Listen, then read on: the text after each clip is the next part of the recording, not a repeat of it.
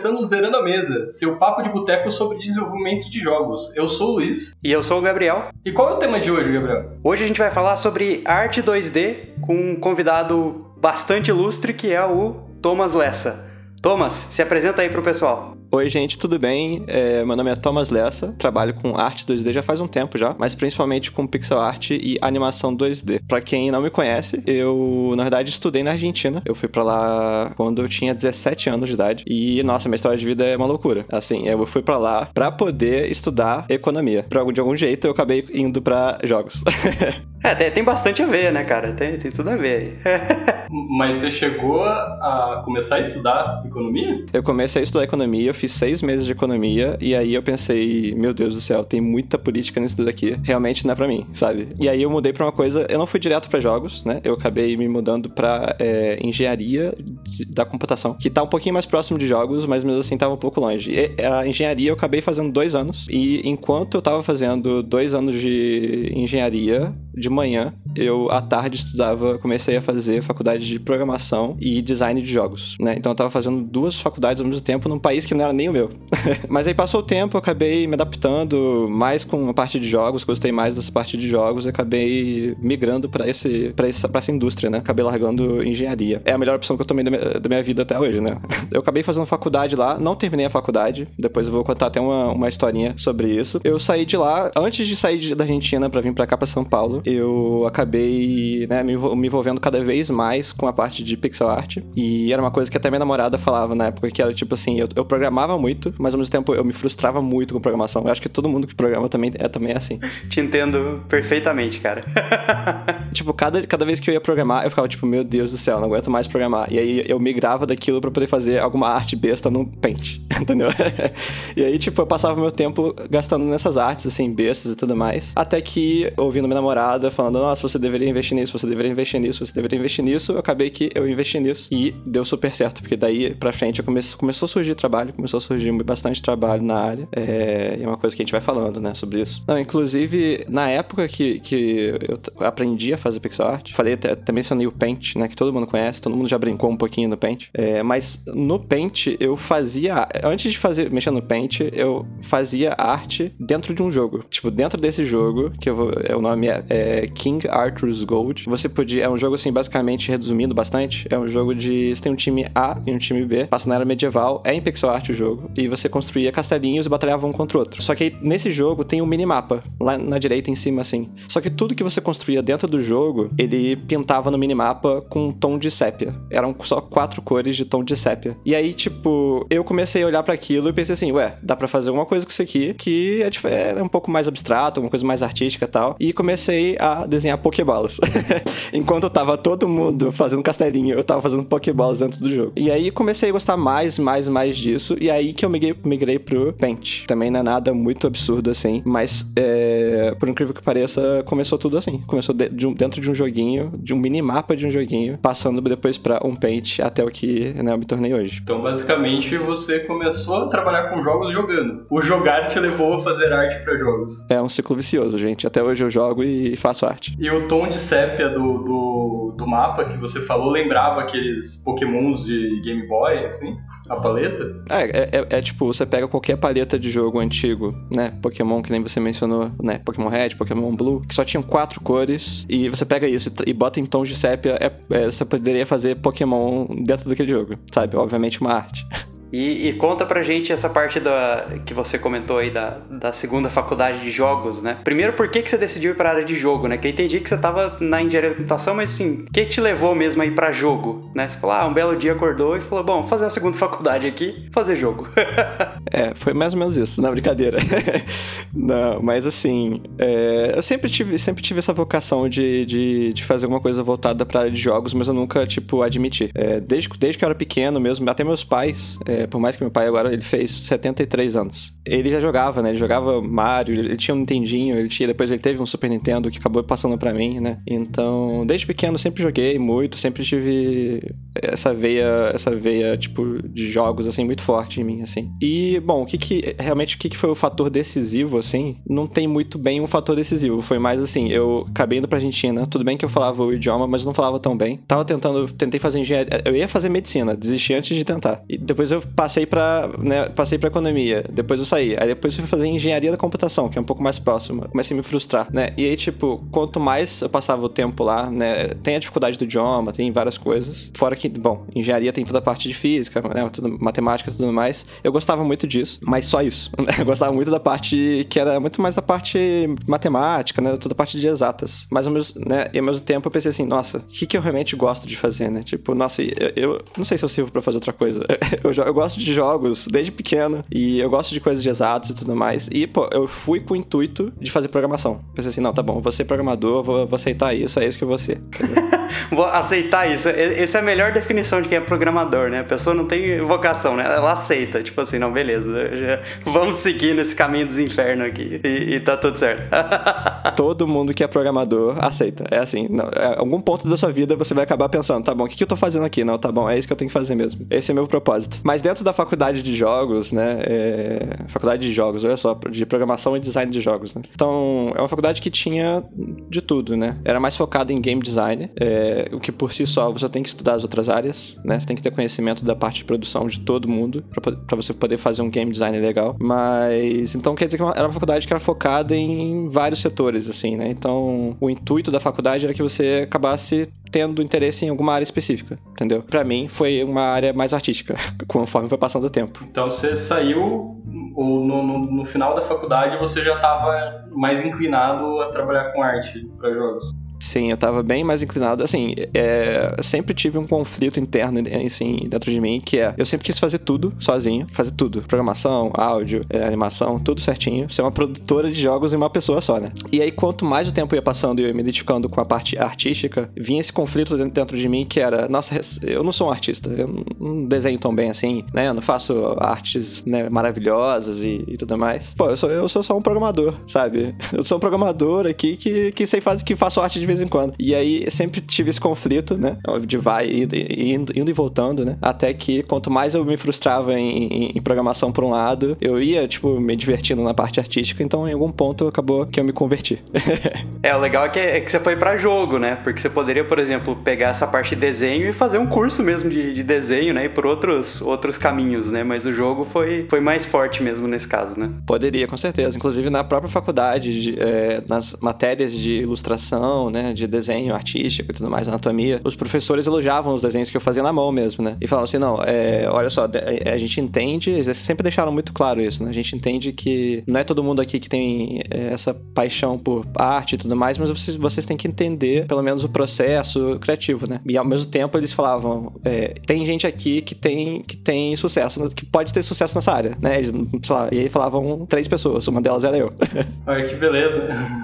mas mesmo assim, né? Mesmo assim, eu, eu não me sentia muito dentro dessa parte artística, né? Nunca, nunca me senti muito dentro dessa parte artística, até que eu realmente meti a cara nisso e, e fui pra frente, assim. E aí até entra a história que eu queria contar no começo, assim. Enquanto eu tava fazendo faculdade e tudo mais, já tava lá, já fazia um tempo, né? Já tava quase terminando. E uma, uma dessas matérias, assim, de ilustração, acho que era tipo ilustração conceitual. Quero fazer tipo concept art. Todo, toda aula, tipo, eu fazia matéria, né? Eu estudava e tudo mais, então fazia tudo muito, tudo muito rápido. E no meio da aula eu ficava pintando no Paint, fazendo pixel art. E aí todo final de aula, eu terminava com, com algum desenho, alguma coisa assim no, no Paint, né? Toda aula, esse meu professor ficava olhando para aquela tela e não falava nada. Estranho, né? Mas tudo bem. Aí toda, eu que tava estranho, né? Eu que tava errado, fazendo outra coisa na aula do cara. Enquanto eu todo, todo dia eu fazia isso, até que um dia ele chegou para mim e falou assim: Cara, o que, que você tá fazendo aqui? Aí eu pensei assim: Ué, como assim? Eu tô estudando tua matéria. Aí ele falou: Não, o que, que você tá fazendo aqui? Porque você, aparentemente, pelo que eu vejo que você fazendo todos os dias, você já sabe tudo que tá aqui. Você não precisa fazer mais nada. Aí eu pensei assim: Pô, mas eu tô aqui para poder, né, aprender mais, chegar em algum lugar tal. Aí o cara falou assim: quer saber? Ó, é o seguinte, eu quero dar um curso de pixel art dentro da faculdade, só que eu não tô muito afim de dar aula. Você quer dar aula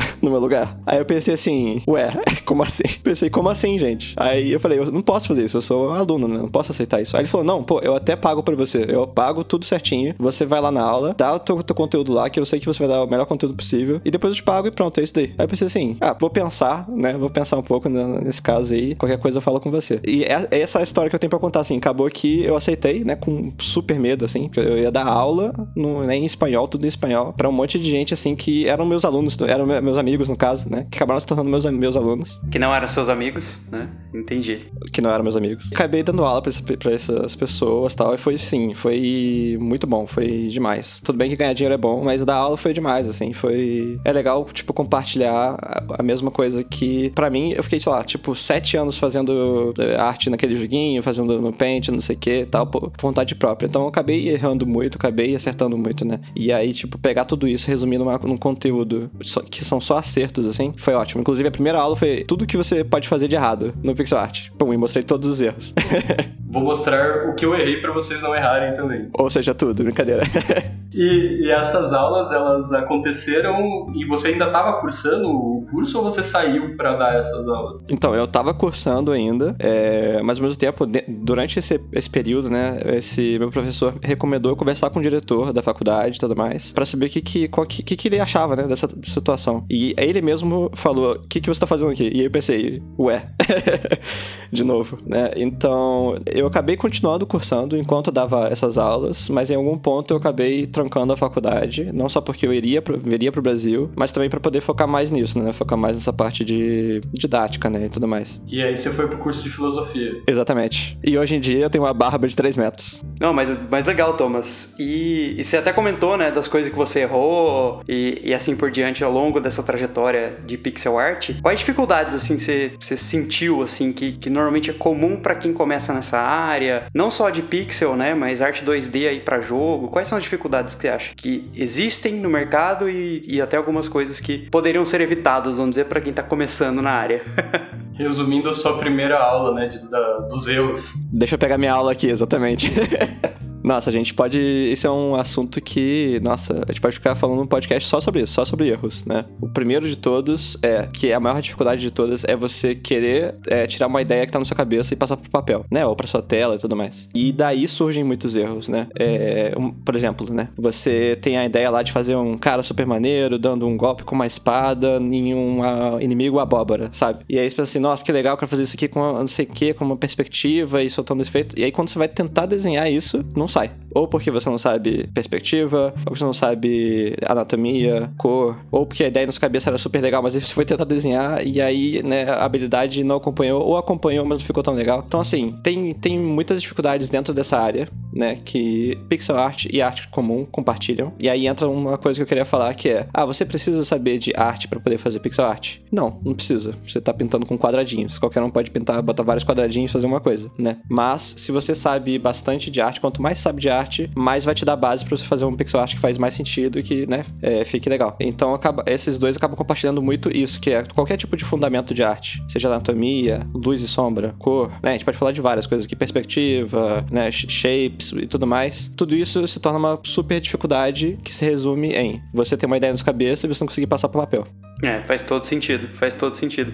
Correr atrás desse, desse corpo de conhecimento, né, principalmente na parte da arte, que faz essa transmissão de uma forma mais simples, né? Então, saber perspectiva, saber teoria de cores, luz e sombra e assim por diante. Com certeza, inclusive, por exemplo, para quem trabalha na área de jogos, uma coisa que é muito importante é você jogar jogos. É você jogar jogos, é, principalmente com um olhar crítico, não só para você poder tentar entender melhor daquele jogo, né, mas também você também estudar, né, saber tipo, pensar, nossa, o que, que esse artista fez quando esse, você aperta um botão e esse inimigo dá um ataque, né? Tudo bem que isso tem outras coisas, né? A animação, tem tudo mais. Mas você olha uma arte assim que você fala assim, nossa, esse cenário aqui tá lindo, tá muito bonito, né? Nossa, eu lembro, eu lembro do Skyrim, aquela paisagem linda das, sabe, das montanhas e tal. Por que que é bonito? Por que que pra mim tá legal isso, né? E tentar absorver isso da forma que você conseguir. No começo pode ser, não, pode não ser a melhor forma. Às vezes você acha que a montanha ficou bonita porque a neve é branca, entendeu? Mas às vezes nem toda neve vai ser branca, né? Então, tipo, o que que significa? Tipo, arte é uma coisa, é uma das coisas mais difíceis, assim. É uma coisa que todo dia você aprende, todo dia você vai continuar aprendendo, até você morrer você vai continuar aprendendo. É, e é uma coisa que exige muito, né? De muito, de muito background. E você ter visão artística, que é você olhar pra uma coisa e pensar, nossa, isso é bonito, isso é feio, né? É, é muito difícil também. Tudo bem que tem outras áreas que, né, são mais complicadas, áudio, por exemplo, né? É bom, é ruim. É mais difícil de você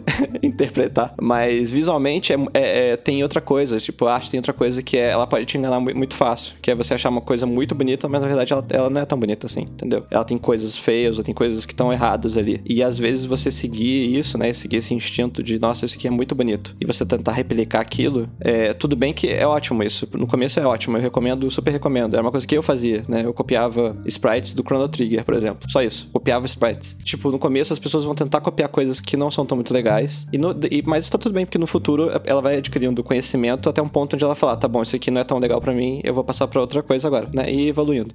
Com certeza. É um processo contínuo, né? Como você comentou. Nossa, mas assim, dificuldades tem, tem muitas, né? É... Não só dificuldade, não, não só dificuldade artística mesmo, né? Que eu, tipo, digo de, de fazer, de produzir as coisas. Mas antes disso já tem, tipo, uma lista enorme de dificuldades é, que acompanham, que é, por exemplo, isso de você ter uma visão artística já entra também nessa dificuldade. Você ter, você ter vontade mesmo, você, criatividade, né? Olha só, criatividade é uma coisa que anda do lado de arte. E ter criatividade, você não tem como forçar a criatividade. É uma coisa muito abstrata, assim, que você vai treinando, no caso, né? Então, criatividade é uma coisa que é muito, muito difícil. Por isso que eu falo, joguem, gente. Joguem jogos, vejam filmes, artes, tudo que vocês gostarem, olhem tudo. Olhem, né, absorvam o máximo possível de coisas e formem o quê? Uma biblioteca de informações na cabeça de vocês. Referência é sempre importante, né? Toda, toda área referência é muito importante, mas na arte, né? Tipo, se você não, não tem essa, essa bagagem cultural, né, que você adquiriu, né, da onde que você vai tirar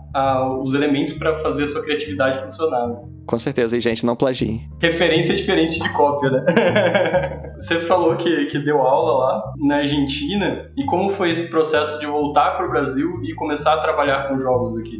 É, então, quando eu tava lá, eu já tava meio que trabalhando também. Eu tava, tava. Eu comecei meu primeiro trabalho lá, como freelancer mesmo. Em um jogo e tudo mais. Mas foi uma transição, assim, super tranquila, né? Só do fato de eu vir para São Paulo, que é uma capital muito importante para a indústria de jogos brasileira, é, me fez ter contato com muita gente, me fez ter empenho também, né? Me fez ter empenho para poder falar, não, tá bom, eu tô indo. tô abandonando, abandonando minha faculdade para poder focar 100% é, na minha vida como freelancer e como pixel artist e animador 2D. Então, foi bem tranquilo, porque eu acabei botando bastante empenho e isso me recompensou, né, com mais trabalho. E hoje em dia a gente tem 130 trabalhos aí e, e, você comentou do, dos projetos, né, que você tem trabalhado. Começou a trabalhar lá na Argentina, está trabalhando agora aqui no Brasil? Quais projetos assim que, que você trabalhou, está trabalhando? Você pode comentar alguns deles pra gente? Não, brincadeira.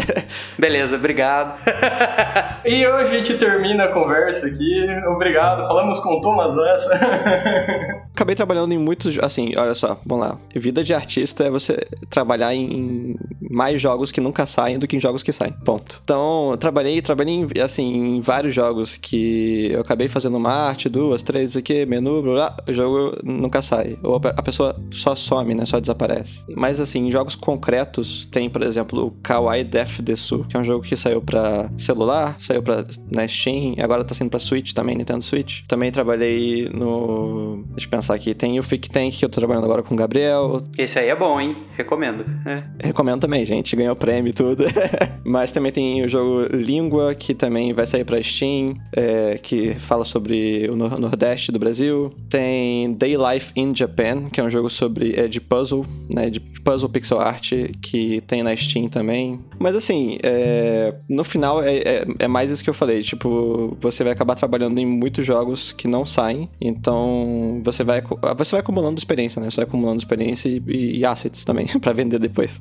E a, todos esses projetos que você trabalhou foi como desenhista de em pixel art mesmo? Sim, foi como pixel artist, é, animador 2D e em alguns projetos até como game designer, assim, né? Misturando um pouco de game design com é, pixel art e, e, arte em geral, né? Porque até quando você trabalha com arte, você tem um impacto muito grande no que é o game designer, né? Porque você tá, tipo, você tá trabalhando como art director, né? Como diretor de arte. Então, é, tem todo esse impacto, né? Então, todo projeto eu meio que trabalho um pouco nessa arte, nessa parte de game designer, né? Mas sim, no geral foi tudo como, como artista pixel art. E uh, esses projetos que você acaba é, trabalhando como game design também é pela, pela questão da estética influenciada do pixel art, de flertar as duas áreas em um projeto específico? Então, é porque quando você faz pixel art, você tem que levar em consideração que você não está fazendo uma arte solta. Você está fazendo uma arte em prol de alguma coisa, que vai funcionar em alguma coisa, em algum lugar. Então, isso carrega um peso muito grande que é, ah, tá bom, eu vou fazer uma espada com a ponta redonda, vou fazer uma espada com, é, com espinhos, verde, amarelo, azul, né, 3D, mais 3Dzinha, não sei o quê, né? Tipo, tudo isso tem um grande impacto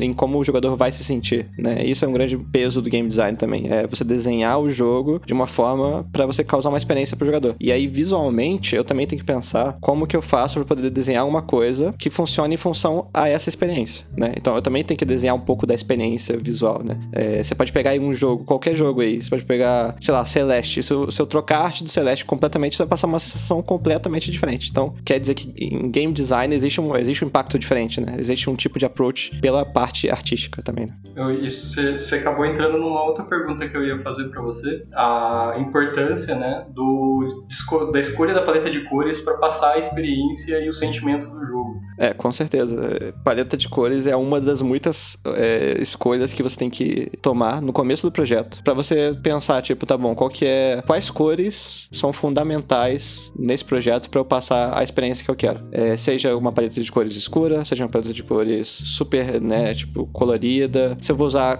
Quantidade de cores também conta, né? Às vezes você quer passar uma, uma ideia com menos cores, então vai dar uma coisa mais psicodélica às vezes, né? Ou mais retrô também. Então, assim, é, paleta de cores é uma coisa que é, tá do lado de teoria de cor, né? Você precisa saber de teoria de cor pra você fazer uma paleta de cores, que tá do lado de game design. Então, pra você fazer um jogo, tem muitas coisas aí por trás, né?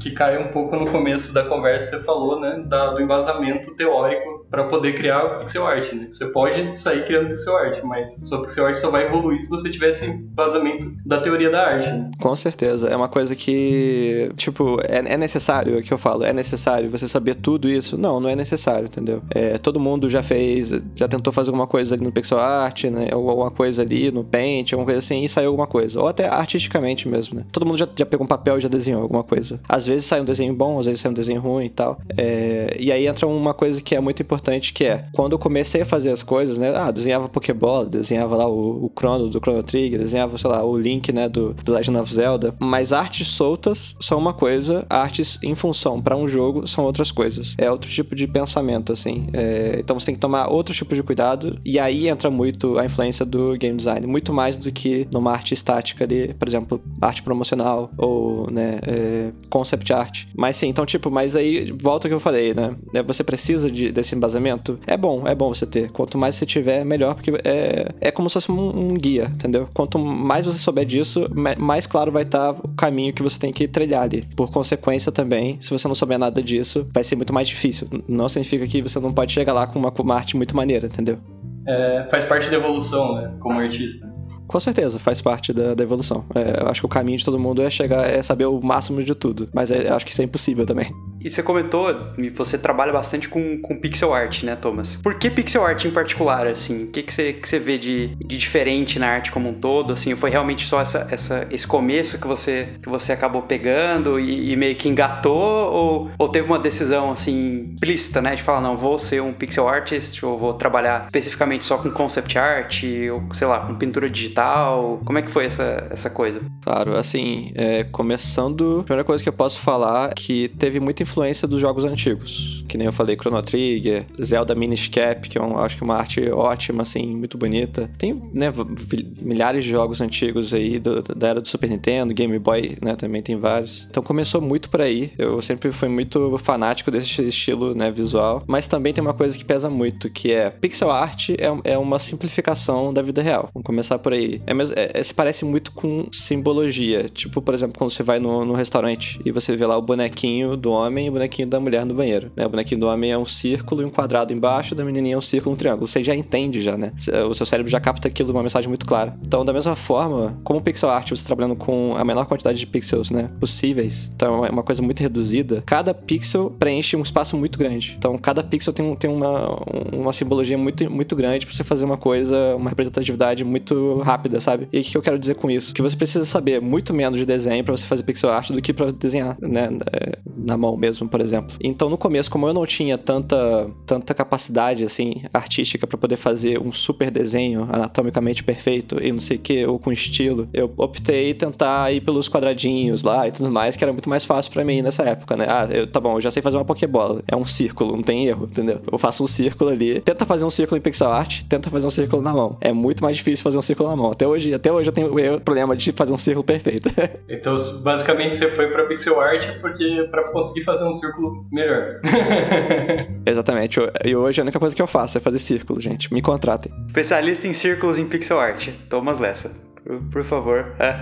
Não, mas assim, só para resumir, eu fui pra pixel art porque, um, me atraía, dois, eu, eu tinha mais facilidade de entender o mundo de uma forma reduzida através de pixels do que eh, no papel mesmo, entendeu? Às vezes eu tinha um conceito na minha cabeça, que é muito doido, né? É muito estranho isso, mas, por exemplo, ah, eu quero fazer, não sei, um carro. Eu tentava desenhar um carro na mão, não saía. Tentava desenhar um carro pixel art, saía. Então, é, e aí, hoje em dia, às vezes eu até uso o processo inverso. Eu faço uma coisa em pixel art para depois fazer o desenho, porque me traz clareza. Você falou bastante do Chrono Trigger, assim. Além dele, teve algum outro jogo que te que chamou bastante atenção, que você considera que, que fez que, que você viesse para a área do pixel art? Ou foi mais ele mesmo? Assim? Então, teve o The Legend of Zelda Minish Cap, que é um jogo para Game Boy Advance, que para mim tem uma das artes é, incríveis, assim. É, era, ele chegou numa época que os pixel arts estavam... eram interessantes, né? Existiam ali jogos de Pokémon que eram muito bons e tudo mais. Mas quando ele lançou, ele tinha uma, uma, uma tanto, tipo, tinha uma coisa muito boa, tanto da parte da paleta né, de cores, quanto esteticamente, né? Eu, achei a estética maravilhosa, assim. E também, pô, é um jogo que se trata. É, tem um link que tá, que tá em todos os jogos, só que ele, ele pode ter capacidade de diminuir de tamanho. Então ele pode ficar bem pequenininho, menor que uma, uma, uma grama, por exemplo. Traz muitas complicações artísticas e eu achei incrível a forma com que eles resolveram isso dentro, dentro do jogo. Ah, bem legal. É, até é, pixel art é interessante né? Quando ela surgiu, era meio que você trabalhar com artes na limitação que você tinha. Né? Só que hoje, mesmo depois da evolução da indústria, a gente tem vários jogos feitos com pixel art, mas com uma direção de arte diferente ali, né? Então antes tinha uma pegada de limitação e agora é uma pegada mais artística, né? O que, que você acha disso e qual você acha que é o futuro do pixel art? Essa questão mais abstrata, mais é, fugindo do, do realismo, né? Tem uma coisa que você mencionou aí, realismo, né? Agora é aula de história, gente. Tem uma coisa que, que pixel art tem, muita, tem muito a ver, por incrível que pareça, com coisas muito antigas, né? E não só tô falando da, da era que começou o pixel art em si, mas vamos lá, né? Por exemplo, na época que tinha pintura, né? Antigamente tinha o que? O realismo. E durante essa época, as pessoas tentavam pintar, como diz nome, da forma mais realista possível. Se tentava, se tentava muito, muito, muito, muito, muito, e ao mesmo tempo existia o que? O impressionismo, que veio logo em seguida e fez um sucesso. Mas ao mesmo tempo, ele estava lá né, durante a época do, real, do realismo, mas as pessoas não gostavam tanto porque era a época de você reproduzir a realidade perfeitamente ali no seu, no seu Canva, né? É, e aí o que aconteceu? O humano conseguiu chegar a um tipo um nível de realismo muito bom no Canva mesmo, na pintura. E o que, que isso fez? Isso fez com que a parte do impressionismo fosse desbloqueada, vamos dizer assim. O, o impressionismo surgiu como uma forma abstrata de reproduzir a, a vida real, né? É, e, que, e que não fosse realista, sabe? É, é, como se ele surgiu de uma vertente do, do realismo, como se fosse quase um protesto, sabe? E deu super certo. Então, o que, que, que, que, eu, que, que eu tenho para trazer com isso, né? É que, por exemplo, hoje, antigamente, o pixel art era por causa da limitação, como você mesmo mencionou, Luiz. É, existia lá o problema dos chips, né? Que não podiam reproduzir tantas cores, ou antes mesmo disso, né? Pessoal usava o osciloscópio, né? Pra fazer o primeiro joguinho lá, não sei o quê. Depois os primeiros pixels e tudo mais, preto e branco. Então existia essa, essa, essa barreira muito grande. Até que chegou um ponto ali da época do Nintendinho e tal, que também as pessoas tentavam fazer a coisa mais realista possível dentro daquelas limitações que as pessoas tinham, né? Então você tinha lá aqueles jogos de luta, né? Clássicos jogos de luta que você tinha lá o personagem que anatomicamente estava correto, mas ele era de pixel art. É, então você tinha uma cidade inteira, não sei o que. Então era uma coisa muito suja, né? Tem aquela estética muito clara que você consegue pensar num jogo antigo, é aquilo, é pixel art. Mas aí foi avançando bastante tudo, da mesma forma com que no realismo as pessoas foram avançando na pintura e na técnica, foi se avançando na vida real até que chegou o 3D, né? E hoje em dia todo mundo sabe, ah, nossa, mas que gráficos bonitos, nossa, não sei o que. E isso está assimilado ao quê? A um 3D muito bom, que representa o quê? A realidade. Então é a mesma coisa, a mesma ideia. E a partir do momento que isso surgiu, a partir do momento que o 3D super representante, não sei o que, que nossa, que gráficos bonitos surgiu, né, e foi se avançando, ele desbloqueou uma parte do pixel art que é, nossa, agora o pessoal do pixel art não tem mais esse, né, esse, essa, essa coisa de preencher o realismo com poucos pixels, entendeu? Eles não têm mais essa necessidade de fazer isso. Então, agora cada um faz o que quiser, entendeu? E aí é onde surge a parte mais bonita do pixel art para mim, que é as pessoas desfrutarem de coisas que não necessariamente precisam ser realistas, entendeu? Como no caso, por exemplo, da, é, sei lá, Celeste. Você vê a personagemzinha, ela tem um cabelinho ali, você entende qual é o cabelo dela, o rosto dela são, sei lá, 6 pixels de, da cor de pele e a mochilinha, não sei o quê. Mas você entende que o rosto dela tá ali. Você não precisa ver os olhos dela, o nariz ali perfeitamente,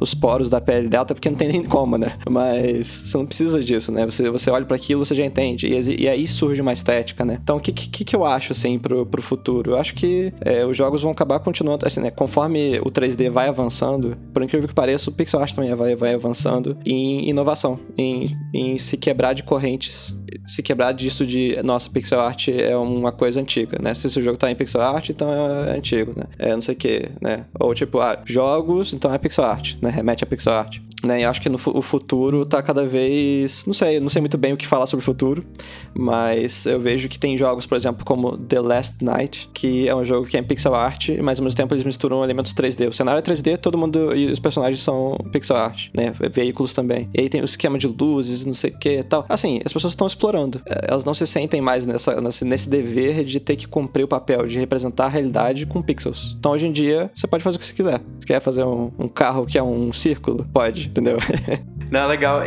Eu ia até comentar desse jogo. Ele, ele realmente tá, tá com uma estética muito diferente, né? Essa combinação de 2D com perspectiva 3D, principalmente perseguição de carros, né? Que é o trailer também, inclusive. Que ele, ele muda essa perspectiva com, com uma velocidade bacana, assim, né? Fica um, um statement, vamos dizer, né? Um propósito ali do jogo bem diferente. E eu acho que isso contribui, até que você tinha comentado, né, Thomas? Que talvez hoje, mais do que nunca, né? O pixel art, ele, ele esteja muito ligado mesmo ao game design. Porque quando a gente deixa de ter ali uma necessidade de representação da realidade, ele começa a ter um impacto maior em como transmitir a sensação que você quer que o jogador sinta, né? E aí o, o, o pixel art meio que muda quase exclusivamente para essa direção, né?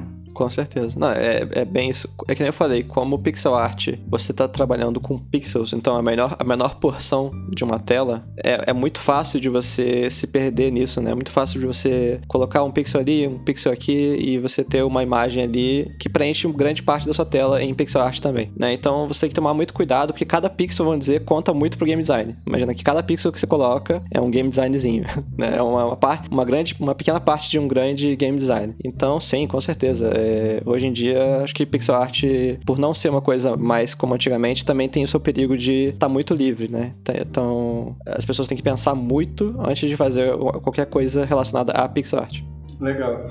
E para finalizar a, a, nossa conversa, assim, agradeço muito sua participação aqui hoje, falando até um pouco sobre história da arte pra gente. Quais são ref, referências na área e quais, uh, como o pessoal te acha, assim, né? Deixa aí, uh, e quais são referências de outros profissionais que você acha interessante, estúdios que trabalham com pixel art? Para me achar, antes de tudo, é só botar Thomas Pixel Art em tudo. Você pode me encontrar em qualquer lugar, Thomas Pixel Art. O meu e-mail é thomaspixelart@gmail.com, né? É, Sintam-se à vontade para entrar em contato comigo, seja no Instagram, no Twitter, sei lá, onde for, entendeu? É que eu vou falar com vocês. Referências da área, nossa, tem muita gente, tem muita, muita, muita gente. Tem uma lista extensa, só entrar no meu Twitter e seguir todo mundo que eu sigo, basicamente. Mas, ó, tem pessoas. Uh, ultimamente, agora eu tô, eu tô, jogando um jogo chamado War Groove. Tem, tem, sei lá, seis artistas fazendo esse jogo, já fizeram no caso. E uma dessas pessoas é uma brasileira, que é a Lu Nascimento. Né? Ela tem um trabalho ótimo, podem seguir lá. Tem brasileiros, ó, tem a Lu Nascimento, tem o Bruno, que é Bruno Pixels. Atualmente ele tá participando da Sabotage Studio, que é uma empresa que faz o jogo The Messenger. Agora tá fazendo outro jogo que é muito bom. Tem o Midio, que ele fez o jogo nada mais nada menos do que o jogo do Sonic Mania. Ele fez a arte. Ele é brasileiro também. E, e, pô, tem uma lista extensa de pessoas que fazem muitos, muito, muitos jogos. Todos os jogos que vocês veem de pixel art, é, eu vou conhecer de quem que é arte. Porque existe um estilo específico que as pessoas acabam desenvolvendo. A, a coisa é você pesquisar um jogo que você acha interessante, como por exemplo Moonlighter, e pensar assim, nossa, quem que fez essa arte? E ir lá buscar descobrir quem que, quem que tá por trás, né? É, eu acho que faz um grande papel de, de no, na, na cadeira de aluno, de estudar também o que a pessoa tá fazendo, e também na cadeira de pessoa que tá participando da indústria de jogos, de conhecer também mais o mercado e de conhecer, né, dar, também esses créditos pra pessoa que fez, participou daquele jogo e tudo mais, né? Não só pra também a parte artística, né? Eu falo isso da minha área, mas é muito interessante olhar sempre o nome de todo mundo que participou.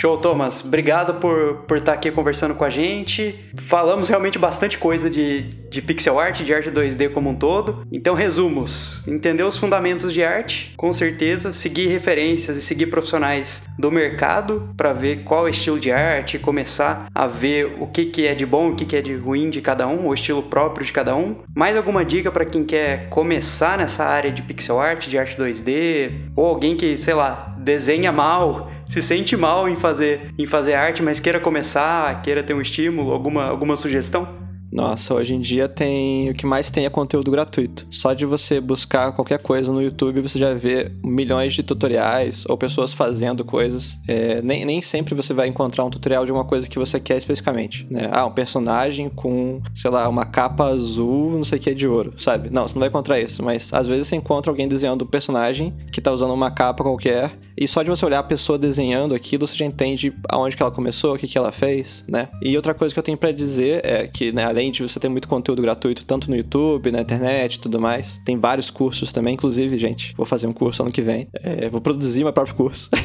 isso aí, isso aí. Espero ansiosamente.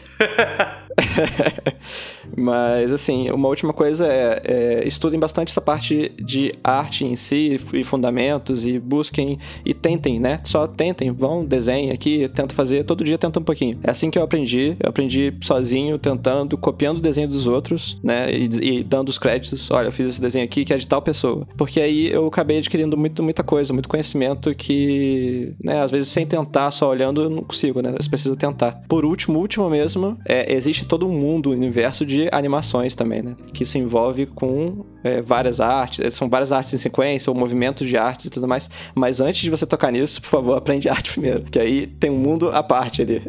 É isso aí, muito obrigado novamente pelas contribuições aí. Foi um papo muito agradável.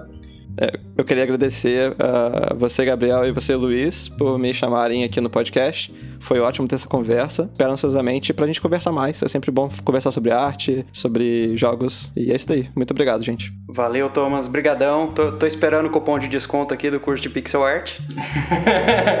eu quero também. Os ouvintes também estão aqui ansiosos, tá? Por, por cupom de desconto. ah, mas certamente a gente vai, vai ter outras conversas de animação, de mercado. Com certeza a gente vai, vai trazer aí outros conteúdos também pra gente conversar. Já fica o convite aqui para voltar outras vezes aí pra bater outro papo com a gente. Beleza, depois você me paga aquele valor lá, lá separado, gente. Né, isso depois, depois que a gente desligar o microfone, a gente conversa. Valeu, galera. Até semana que vem. Até semana que vem, ouvintes.